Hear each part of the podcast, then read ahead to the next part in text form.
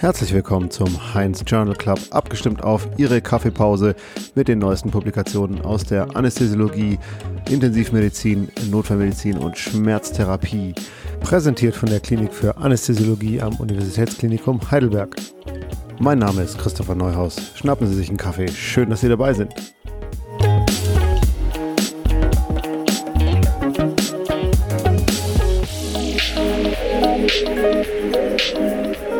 Heinz Talk Journal Club, meine sehr verehrten Damen und Herren, eine neue Folge zum Jahresende, unsere Weihnachtsausgabe sozusagen.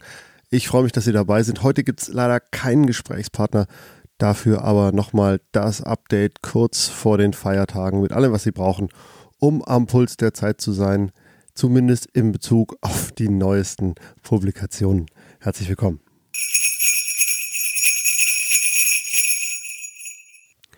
The BMJ, das British Medical Journal, ist mittlerweile berühmt berüchtigt für seine Weihnachtsausgabe. Jedes Jahr kurz vor Heiligabend kommen Artikel, Editorials und Originalarbeiten raus, die in gewisser Weise unter einem Weihnachtsstern stehen, auch wenn die Editoren sehr großen Wert darauf legen, dass die Artikel, die veröffentlicht werden, den gleichen rigorosen Qualitätsstandards entsprechen müssen. Das heißt, die Daten sind nicht frei erfunden, die Statistik wird überprüft und die Artikel durchlaufen genauso einen Review-Prozess wie andere Publikationen.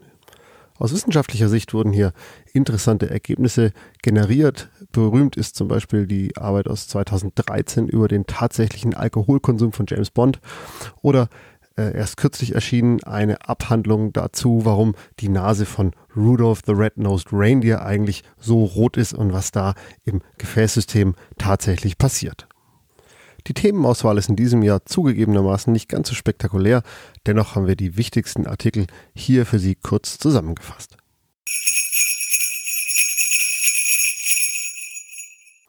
Very British ist die erste Studie mit dem Titel Dunks, Direct Uptake of Nutrition and Caffeine von Sari Jones und John Francis. Die Autoren gehen hier bei der Frage nach, wie wir unter Zeitdruck die optimale Tasse Tee zubereiten können Dabei kommt heraus, dass diese aus 240 Milliliter 82 Grad warmem Wasser besteht, was mit einer Kontaktzeit von einer Minute über einen Teebeutel gegossen wird und dann nach einem Median von 400 Sekunden die optimale Trinktemperatur von 61 Grad erreicht. Vorausgesetzt, man hat 30 Milliliter Kuhmilch zugefügt. Die Autoren betonen dabei, dass Kuhmilch eine schönere Farbe macht als die sogenannte Skim Milk, also entrahmte Milch. Berücksichtigt wurden auch die Effekte des Eintunkens von kleinen Keksen auf die Abkühlzeit. Außerdem haben die Autoren untersucht, wie gut diese Kekse danach die Stabilität halten, damit man sie auch noch essen kann.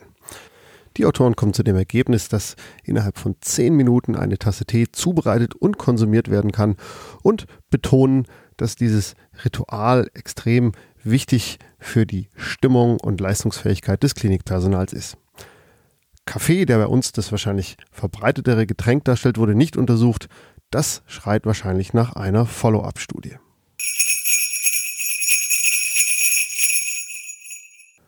Um das Thema Tee und Keks dreht sich auch die zweite Arbeit, bei der sich eine Gruppe um Andrew Tabner et al. mit den ökonomischen Implikationen von kostenlosen Getränken und Keksen in britischen Krankenhäusern beschäftigt hat.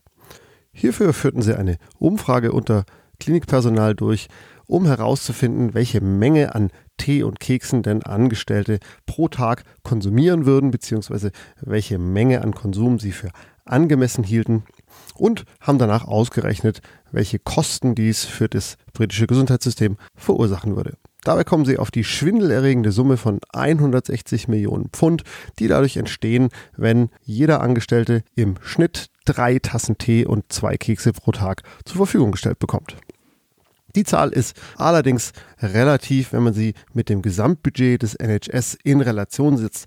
Es macht dann nämlich nur noch 0,084 Prozent der jährlichen Ausgaben aus.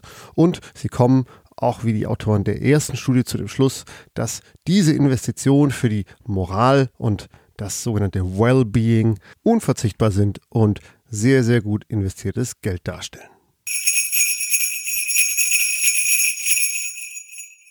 Mit den Themen Digitalisierung und der zunehmenden administrativen Belastung in Krankenhäusern beschäftigt sich eine Studie mit dem Titel Digital Disparities Among Healthcare Workers in Typing Speed Between Generations, Genders and Medical Specialties von Schurmann et al. Hierbei untersuchten die Autoren die Tippgeschwindigkeit von 2690 Angestellten an zwei großen niederländischen Kliniken mittels eines 60-sekündigen Online-Eingabetests. Außerdem fragten sie die Einstellung zu diesen administrativen Tätigkeiten mittels einer visuellen Analogskala ab, die extra hierfür entwickelt wurde, die sogenannte VAS Write Skala. Primärer Endpunkt der Studie war die korrigierte Tippgeschwindigkeit, definiert als die Tippgeschwindigkeit multipliziert mit der Tippgenauigkeit. Am besten abgeschnitten haben dabei rein in der Wissenschaft tätige Mitarbeiter und PhD-Studenten mit im Durchschnitt etwas mehr als 65 Wörtern pro Minute und leicht positiver Einstellung gegenüber den administrativen Tätigkeiten. Die zweitschnellste Gruppe war die Gruppe der Mediziner mit etwas weniger als 65 Wörtern pro Minute, allerdings auch die Gruppe mit den negativsten Einstellungen gegenüber dieser Tätigkeiten. Am positivsten bewertet wurde Administration durch Mitarbeiter der Verwaltung. Die waren allerdings mit weniger als 55 Wörtern pro Minute mit die langsamsten im Tippen. Betrachtet man die Gruppe der Mediziner etwas genauer, so finden sich die Internisten an der Spitze mit einer Tippgeschwindigkeit von 63,95 Wörtern pro Minute, dicht gefolgt von den Urologen und den Neurologen. Im Mittelfeld finden sich dann Anästhesisten und Chirurgen mit 59 bzw. 58 Wörtern pro Minute und die Schlusslichter bilden Radiologen, Dermatologen und Mikrobiologen dann nur noch mit etwas knapp über 50 Wörtern pro Minute. Betrachtet man die Studienpopulation etwas genauer, so finden sich keine Unterschiede zwischen den Geschlechtern, allerdings ein deutlicher Einfluss des Alters auf die Tippgeschwindigkeit. Diese ist bei jüngeren Mitarbeitern signifikant höher als bei älteren. Die Autoren kommen zu dem Schluss, dass ältere Mitarbeiter in Anbetracht der fortschreitenden Digitalisierung deutlich benachteiligt sind und dass alternative Methoden zur Dateneingabe dringend untersucht werden müssen. Ein breites Schulungsangebot könnte hier auch Abhilfe schaffen. Vielleicht wäre der ein oder andere Zehn-Finger-Maschinenschreibkurs ein schönes Weihnachtsgeschenk.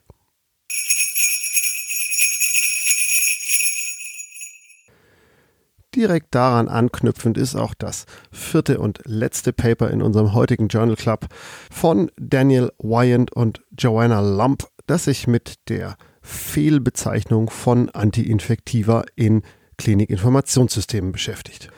Dabei beziehen die Autoren sich auf die Tatsache, dass bei der Einsendung von mikrobiologischen Proben häufig Informationen über die antiinfektive Therapie der Patienten mit in das Computersystem eingegeben werden muss. Allerdings gibt es über 80 Substanzen, die mit dem Buchstaben CEF beginnen und über 54, die auf Mycin enden. Da ist es nicht verwunderlich, dass es zu der ein oder anderen Fehleingabe kommt. Die Autoren untersuchten in der Studie 10.760 Einsendungen, bei der 13.838 antiinfektive Stoffe mit eingegeben wurden. Das am häufigsten falsch geschriebene Medikament war dabei Meropenem 207 Mal, gefolgt von Cephalosporin mit 136 Fehleingaben und Piperacillin Tazobactam mit 106.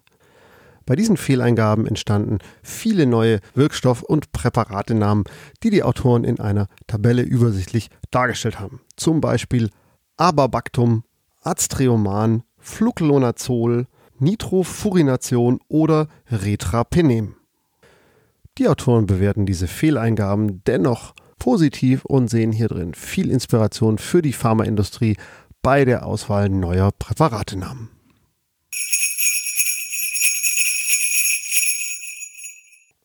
Das war's mit der Weihnachtsspezialausgabe unseres Heinz Talk Journal Clubs. Uns bleibt an dieser Stelle nur noch Ihnen frohe Feiertage zu wünschen und natürlich einen guten Rutsch und ein gesundes und erfolgreiches 2023.